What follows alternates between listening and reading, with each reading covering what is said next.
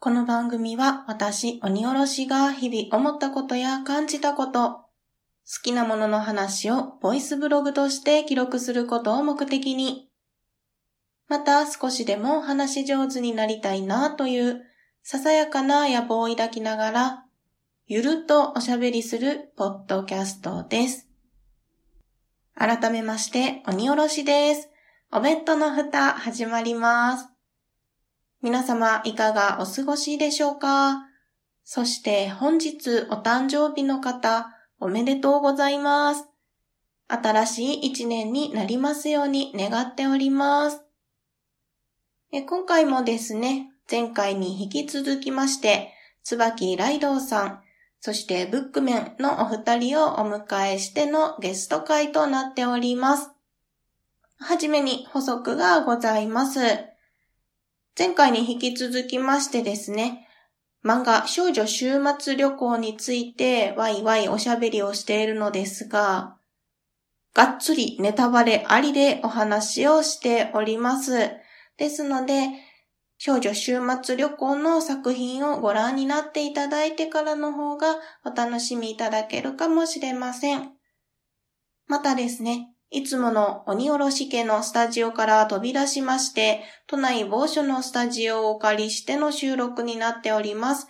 いつもと違う環境音などが入っている場合がございます。こちらもご了承いただけますと幸いです。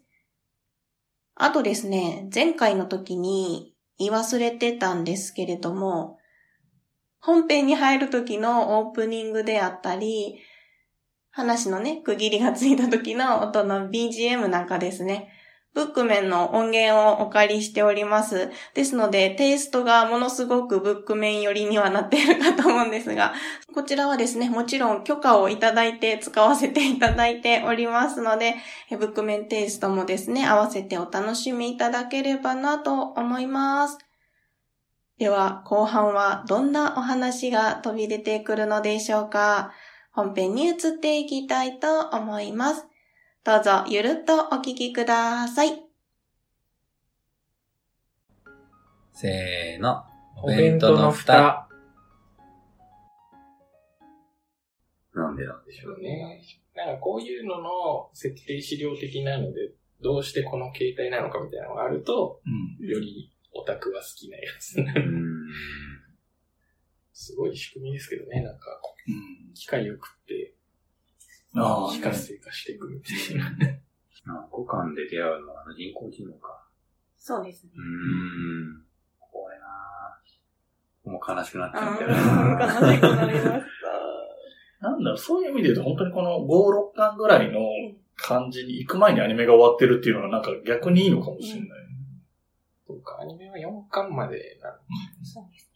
4巻で終わるってことはさっきのエリンギで終わるってこと？そうそう。へえ。全然中途半端なところで。そう。だからままさに俺たちの戦いはこれからだ的な終わり方。いや、でも思い切ったことするなぁすごいなぁ。で、その4巻の最後で、うんユーリが、うんあの、指立ててう、ん風向きを見て、うんあっちに進もうみたいな、ん。あるんですけど、うん。1話の初めも、あ、そのシーンで始まるんですよね。うんそれもなんか、あ、なそこで。あえて切ったのかなみたいな。なるほど、なるほど。ちゃんと天丼的に綺麗に収まった感じになる。全然気づかなかっなるほどなぁそれがあったから4巻。まあまあ、連載がどこまでどうだったかとかは、ちゃんと見てないとわかんないですけど。そうだ、その、ユーリのはい。適当さなのか、本当に賢いのかっていうところで、うんその指立ててこっちって言ってるのも、うんほんまに風が吹いてるのか、ああ、適当言って適当るかもしれない。言ってんのかっていうのもちょっと思いましたね。ああ、なるほど。確かにね。いや、適当言ってるでしょ。あそうやな。で ちょっと後で気づいて怒るんですよね。信頼はできないからな、うん6巻で印象に残ったシーンは、はいはいえー乗り物が壊れるシーンだね。ああ、敵。もう、クラブ。欠点クラブ。壊れてお風呂にしちゃって、うん。でお風呂入って泣いちゃうっていう。ねなんかすごいプラモデルとか探したもん、これアニメで見てた頃。ね、普通に実在のドイツが使ってたうんちょっと車両なんだけど、ハンドルがバイクで、うん。後ろにね、リアカーみたいな荷台がついてって、割とだから、四輪の乗り物に近いんだけど、操作性がバイクっていう。うん。ここまで旅を一緒にしてきたのに、もうついに壊さ、うん壊さない手が使えなくなっちゃったのが悲しかっで使えなくなったものを、ある意味、極端なこと言うと、お墓作って終わり。でもよかったけど、そこを使えるように使ってお風呂にしてから、でも悲しむみたいなところのまあ加減もちょうどいいんだろうなっていう。最後のシーンはどう思いました？最後のシーンだっ写て、真やっわかぱんない。こあーう、素直に汲み取るとすれば、うんこの頂上の施設によって、後書きの自然豊かな場所にワープしたのかなって、希望を持ってみれば、希望を持ってみれば。うんそう見れなくもないかなって思うんですさっきけどのこれね。うんた。あいや、でもなんか、その前が、そんな感じそうそうまああまりにもご都合主義かなっていう感じもしなくもない。うん。まあでもここは解釈だよね。本当に任せてる。だってう、ん見方によっては、もっと初期の段階、この物語の一巻の前の段階でこういうところにいたシーンを描いてるだけかもしれないとも取れるような、うん何の説明もないこのシーンなので、そう。なんか救われたと思いたい人はそういう風に読んでっていうことなのかなっていう。そうですね。なんかただ、今、缶の振り返りをして、うん自分的にはしっくりきた解釈としては、うんこれ各巻で別れを描いているじゃないですか。あはいで考えると、なんか最後は彼女らとの別れっていう意味で、うんいなくなっちゃうっていうのが、なるほど。なんか僕的にはしっくりきちゃったなっていう。あでもなんか、まあ、あの、綺麗に終わる感もすごいあるよねそ。れもいいね。うん悲しみクリエイターとしては。あ。そういう新しいワードがどんどん出てくる。ちょっとだけ、あの、話それた話をすると、この、つくみずさんが書いてる別の漫画を僕はちょうどたまたまこのタイミングで、はい。鬼おろしさんから借りてて今返したっていうタイミングなんだけど、えー、それが、えっ、と、なんだっけタイトル？しめじシミュレーションです。しめじしめしめじ。しめじし。めじです。しめじなんですよ。だからちょっとエリンギとつながりが、なんとなく出てくるんですよ。まあ、ベースが4コマ漫画なんですよ。で、えっと、女子高生なんだけど、ヒロインは頭にしめじが2本生えてるんです本当だ。で、友達になる女の子は頭に目玉焼きが乗っかってるんですよ。本当だ。だ。で、そういうわけのわかんない要素はあるんだけど、他は大体普通の世の中なんですよ。でも、なんかいろいろあって入る部活が穴掘り部っていう部活に入るんですけど、そのね、穴を掘るとかいう概念とかもなんか、そのさっきの無駄でも地図を作るみたいのとちょっと通じるような、ただひたすら穴を掘るんですよ。うんうん目的があってとかでじゃなくて、まあまあ、一応聞くとブラジルまでとか言うけど、まあ、なるほどね。まあそれもね、返事としてのテンプレみたいな話で、そう、そういうところもなんか繋がってたり。あとね、ちょっと、少女週末旅行を読んでる人はニヤッとするみたいなくだりがね、ね。ありますね。うん漫画の中にも出てくるっていうのもあって。まあまあ、構成が4コマ漫画なんで、もう全然テイストは違うけど、でもやっぱり同じ作者さんらしいところもふんだんにあるし。うん目玉焼きとか超不思議なんだ。どうなってるの？なんか頭に目玉焼き乗っかってんだけど、体調が悪いと半熟になるらしいの。仕組みが。で、なんだっけな。帽子も被れるのよ。目玉焼きを避けて、帽子を被って上に目玉焼きを乗せることができるあ、着脱可能なのね。の。なんだけど、えっ、と、こうやって例えば引っ張って、離すとパーンって戻ってしまうの、目玉焼きが。すごいファンタジーだな。どうなってそういう、本当に、なんかそれがどうって説明が全くされてないのに、他は割と普通みたいなところが。なんかかなりわけわかんない話で、現代の話なんですけど。そうそう、その、そのキノコつながりっていうのと、その作品の中にもちょっとリンクする要素があるっていうところで、ちょっとせっかくなので、読み終えたところだったんで、ちょっと挟みましたけど、話を戻した方がいいのかもしれませんね。ニオルさんは他に好きエピソードとか、こういうシーンが良かったとか、うんございます？私はもうさっき話しながら言ってしまいました。出し切ってしまいました。出し切ってしまいましたよ。なるほどな。じゃあ、まあ、ざっくり、ざっくり。うんはいメインに二人いるじゃないですか。人というより。はい。どっち派とかあります？うん悩ましい。悩ましい。悩ましい。えっと、でも、生き抜いていくためには、チトみたいじゃないとダメだと思うけど、もでも、生き抜いていくためには、有利みたいじゃないともいけないなってう思いました。なるほど。まあまあね、ある意味両輪みたいなところはあるからね。性格的好きっていうのが、だからちょっと違う話になっちゃうんですけど。うんえー、ど、え、どっちが好きですか？どっちが好きですか？私は、なんだろうな、やっぱチトが好きになっちゃうのかな。理屈タイプの人はね、多分チトが好きになる気がします、俺の人だな多分三人、男性陣三人ともそういう性格なんで。なんか、自分自身もそれに近いし、そっちに肩入れしたくなるみたいな、うんそうなんですよね。あるわ。そういう感じだ。なんかこう、どっちかといえば、貧乏くじを引かされる方じゃないですか。ああ、そうね。ううんん。自分を重ねやすいってのもあるんですけど、うん。どっちって言われると、チト派になるのかなっていう気がします。よりもまあ、あの嫌いとかじゃない。です。なんかね、チトが、その、僕の場合ね、そのさっき言ったみたいな、その、損するタイプみたいなのも含めてそうなんだけど、なんだかんだで、まあまあ下手なところも好きなんですよ。その高所恐怖症だったりとか、お風呂入るときか、暑さを、なんかちょっと心配してる感じで、つま先でちょんって足入れてからみたいなことをするんだけど、もう有利はもう肩まで使ってるみたいな感じとかが、せっかく出てる、その用心深さみたい。よく言えば用心深さ？悪く言うとヘタレ感みたいなところがちょっとあって、そういうところも込みです。というか、感情移入しやすい。かな。しばしを叩くタイプですう。ん。まあまあそうね。そういう意味で言うと本当に有利は、石橋を叩かないというか、叩き壊すのかわかんないけども、本当になんか怖い。なんかドキドキする。そういう意味で言うと、このこの有利と一緒に旅するのすごいドキドキするだろうなって思う。そうですね。あそうだ、有利の運転する欠点グラードには乗りたくないなって思いました。あ なんか一回、チトが怪我して。有利が運転するシーンがあったんですけど、思い切りがいいと言えばいいんですが、うん。ものすごいハラハラす無るシーン鉄砲という鉄砲だから。作者の後書き、良くないですか、読みました？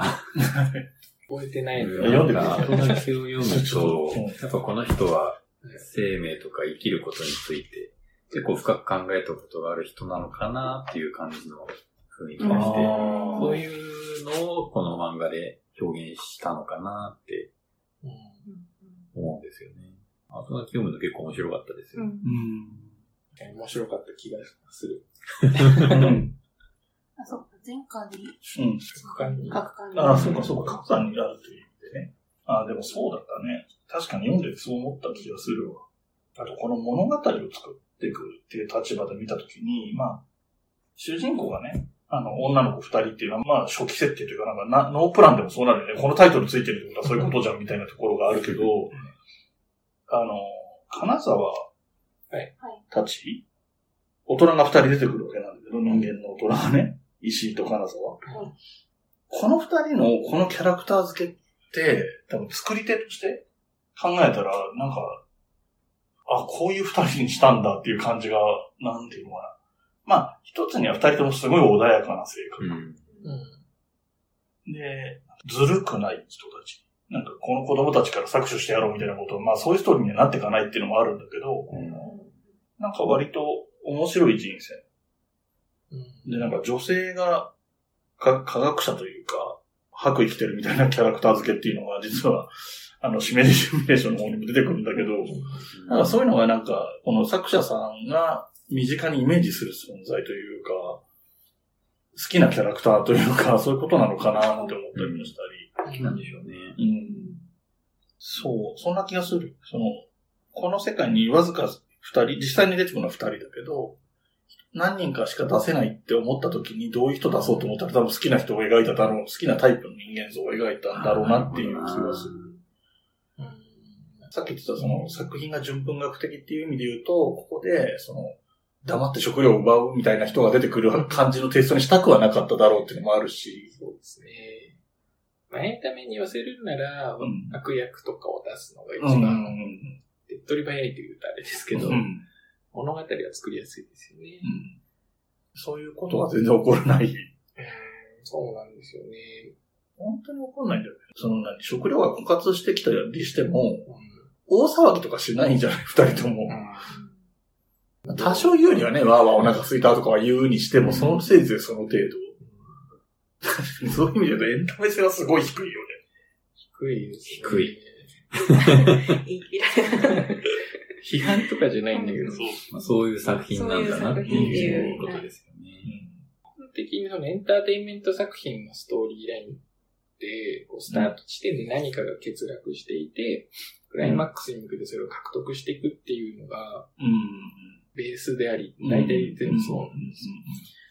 だから今作って何も獲得しに行かないというか、うん最終的に全部失っていく話なので、うんそういう意味で全然エンターテインメントではないんですよね。えー作品構成としては。うんそこがすごいな、というか、なんかそれでちゃんとみんなに響いてるのがすごいなっていう気はしますね。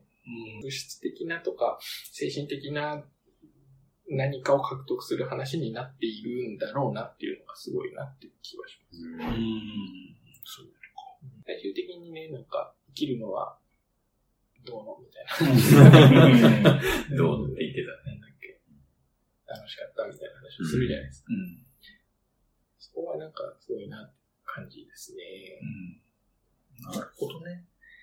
欠欠落してるものがあって、それを獲得するっていうのがエンターテインメントの基本的な構図なんだ。基本的なっていうかて、よくある構図というか。よくなんか文学講座とかで話されるのはそういう。あなるほどね桃太郎とかもそうじゃないですまか。あ、ああ、なるほど。鬼に奪われたもの奪われたものをうん仲間と一緒に取り返すみたいなるほな。大体の動画はそうなってるはず。うんど。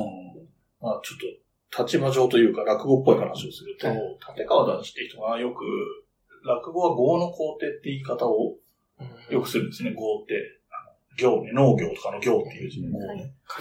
うん。業の工程だって言ってて、あの、晩年はそれしか言わないから何を言ってるのかよくわかんなかったんだけども、あの、古いの見ると説明してる時があって、一般の他のそういうエンターテインメント的なものは、業の克服を主軸を置いてる。だからなんかその、今何かが欠けてるとか自分が弱いんだったら強くなろうみたいな、その、少年ジャンプ的な話になっていくわけじゃないですか。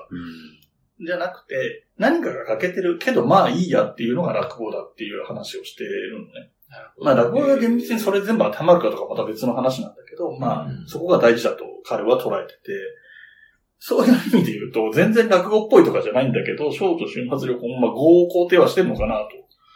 やむを得ない欠落したものはもうそれは取り返せないのはしょうがないっていう中で、うんだから悲壮感がない。なるほどまあそれはそういうもんだよね。今そういう世の中だよねっていう感覚。まあ、話をね、でかくしちゃうと、今コロナ禍だからしょうがないよねって言ってるのと同じような部分っていうのが、ちょっとあるのかなっていうような気もしたりね。ねなんかそれオベフタっぽくないよね。一応ね、ちゃんと各番組から来た感じを出しました。色出しながら。色を出して。あとあれですよ。心体の色が出てないですけ行動心理学い的やな、この作品はどうなんですかね。どう？食アド的な感じで、ど。食品。栄養的に。レーションしかもう出てこないけど偏ってる。でも水分取れてるから、まだ水分取れてるうちっていうのはまあね。水分取るのだって大変なね、状況だもんね。だよね。芋だと炭水化物ばっかだね。とかっていう概念があるのかね。あでもこれ、さ、そうそう、この物語って始まる前にどのぐらい二人だけの期間があったのかっていうのは、いまいちよくわかんないんだよね。で、僕は割とその、アニメが先だったんで、アニメを見たときに、これってもうイメージとしては1年以上とかこの二人で旅してんだろうなって思って見てたので、だからこの二人に悲壮感がなかったり、なんか目的意識とかみたいな、無茶して何とかしようとしてない感じとかは、そういうイメージかなと思ったので、あんまりその、悲壮感みたいなのを感じなかったんです、そのアニメで見ているときには。まあこれだから漫画を読むと漫画の結末とかまであるとまた見方が変わるのはそうなんだけど。うん、だそういう意味で言うとその、この子たちが何年こういう生活してたかわかんないけど、本当に食生活やばいよなって今今聞いてて。なんか、ここ何ヶ月のことだったら、まあまあそういう時もあるで済むかもしれないけど、これで何年かだったらやばいんじゃないのっていう。あるいはもしかしたら、レーションが完全食なのかもしれない。あまあねそうなんだろうな。でも粉と砂糖と塩だぜ。なんかね、サプリメント的なものが元々のレーションには入ってるのかもしれないですね。なるほどね。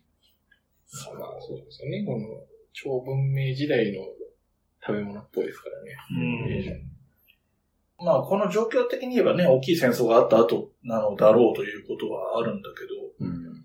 まあ、そうは言ってもっていうぐらい極端に兵器の類の残り方、その戦車があったりとか、ね、重火器もたくさんあって、で、食料はレーションみたいな、その、蛍光食品みたいな、携帯食品みたいなものしかないとか、かなり偏った世界観ではあるよ。あと、その、そもそも階層っていう概念がよくわかんねえなっていうのは、どうしても残るけどね、さっきうん最初に会話さんが言ってたみたいな、その世界観の説明も全然されない、解き明かされない。うん。あの、どっちだっけ？金沢だっけ？石井か。女性が石井だっはい。けが、飛行機がもし成功して、どっかに飛んでったら、ああいう、その階層が何層もあるような別のブロックみたいなのがあるのかなとかもうん。全然わかんないんだよね。かんないですね。階層の上、上にずっと登ってたけど、下がどうだったかもわかんないし。大体ああいう構造の、階層になってるような構造のやつがどこと戦ってたのかもイメージが全然わかんないし、結構その世界観については本当に説明ないままで、そこはいいんだよっていうテンションなんだろうなっていう気はする。そうですね。だからやっぱその辺は SF っぽくなさですよね。ああ、そうか、科学的な説明をしてこないっていう。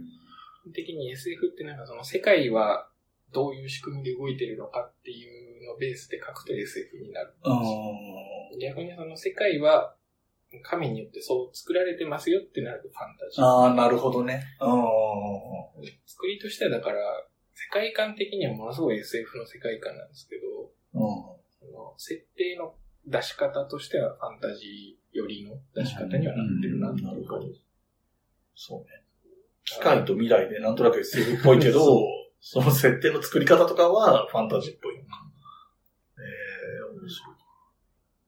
そこに紙面を割きたくなかったとかもあるとは思うんですけどね。まあメッセージ性というかね、その作品の主題っていう意味で言うと、そういうとこじゃないんだよっていうのは、まあそうなんだろうなっていうのは全然いいんですけどね。わかわからないことはないっていうか、そういう作りでいいんだろうとは思うごめんなさい、なんか喋ってほしいけええ楽しかったです。聞いてて。ど。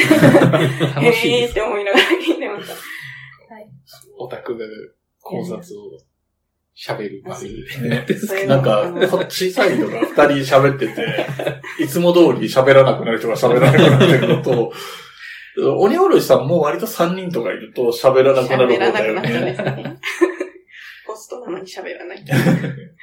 大変興味深く聞いておりました。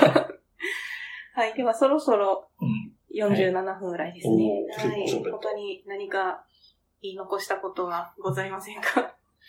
大丈夫じゃないですか。僕はしめじの話を持ち込めたのが 良かったと思います。はい。では、ありがとうございます。ということで、今回はですね、椿ライドウさんとブックメンのお二人と、漫画少女週末旅行について熱く語っていただきました。はい。ありがとうございました。ありがとうございました。はいでは、最後にですね、はいそれぞれ告知などありましたら、お願いします。えーブックメンから。はい。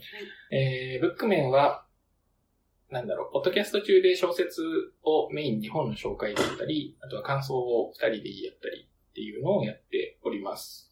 今回みたいに、こう、僕がよく喋るんですけど、あの、かいわれさんもね、もうちょっとちゃんといろいろ喋ってくれるので、かいわれさんファンも安心の番組がございますので、でよければ聞いてください。えー、ツイッター等で、あの、カタカナでブックメン等で検索していただければ出てくるかなと思いますので、よろしくお願いします。じゃあ、かいわれさん。僕は、そうか、ニューちゃんとやってる。まずは心体。心と体について話すポッドキャストをやってるので、ぜひ聞いてみてください。聞いてみてください。では、ライドウさんお願いします。えっ、と、先ほども言いましたが、三つ番組やっておりまして、えっ、と、一つ目が、冬のライオンという番組で、毎週火曜日の朝6時配信で、一緒にやってる真冬さんっていう人と、真冬さんと僕は山梨県出身が共通点がないっていうことで、それ以外のお互いが好きなものとかあんまり相手が知らなかったりすることが多いので、そういう話をお互いにするという番組をやっています。で、えー、二つ目がお後がよろしいようでという番組で、毎月1日、11日、21日に配信していまして、これは、えっ、と、萩原さんっていうおじさんと一緒に、えっ、と、落語について話しております。で、えっ、と、三つ目が、月刊〇〇レポートという番組で、一応基本としては、ゾロ目の日に配信をしています。えっ、と、7月で言うと7月7日に配信になると思います。え月間ってつけてるので、付録っていうのもやってまして、付録っていうのをその10日後に配信するっていうのも大体定着してきてますけど、まだ結構手探りなので、また変わるかもしれませんけども、これは、えっ、と、ミカラジオっていう番組をやってるミカさんと一緒にやってまして、ちょっと前の回にオニオルさんにも出てもらってますので、そちらもよかったら聞いてみてください。はい。あと、何か動き出すのは多分一つか二つかあると思いますい。や、やりすぎですよ。まだ動くんですまだ動く。だけ動くんですかそれねなんかあったらどっかで発表してきてもらいます。はい。打撃がや。はい。ということで、今回はどうもありがとうございました。ありがとうございました。はい。ここまでお聞きいただきまして、ありがとうございます。いや、楽しかったですね。私は個人的にはむちゃくちゃ楽しい回になりました。自分とはね、全く違う3人それぞれのね、目の付けどころをね、聞けて非常に面白かったです。えまたですね、私が好きなところはですね、このそれぞれの番組の雰囲気をこう出してもらえたというかね、番組の持ち味をね、持ってきてもらえたっていうところもまた良かったなと 思っております。最後に告知がございます。今回ゲストに来ていただきました、椿ライドウさんが配信されてます、ポッドキャスト、冬のライオンにですね、私、鬼おろしがですね、ゲストとして遊びに行かせていただいておる回がございます。冬のライオンの第101回、102回というですね、100回の節目を迎えられた後の新たなところでですね、ゲストに出演させていただきまして大変光栄に思っております。そちらもですね、合わせてお聞きいただけますと嬉しいです。またですね、この回のこの少女週末旅行ネタバレ会のですね、ご感想合わせてお待ちしております。お弁当の蓋では皆様からのお便りをお待ちしております。ご意見、ご感想、ご質問、ツッコミ、アドバイスなどなど何でもお気軽にお送りください。メールアドレスはお弁当のふた、アットマーク、gmail.com。お弁当のふたは小文字で、o-b-e-n-t-o-n-o-f-u-t-a です。ツイッターも開設しております。ツイッターアカウントは、アットマーク、おべふた361。おべふたは、o-b-e-f-u-t-a361 は数字です。検索してみてください。ハッシュタグは、おべふた。オペはひらがな、ふたはカタカナです。それでは今回も最後までお聴きいただきましてありがとうございました。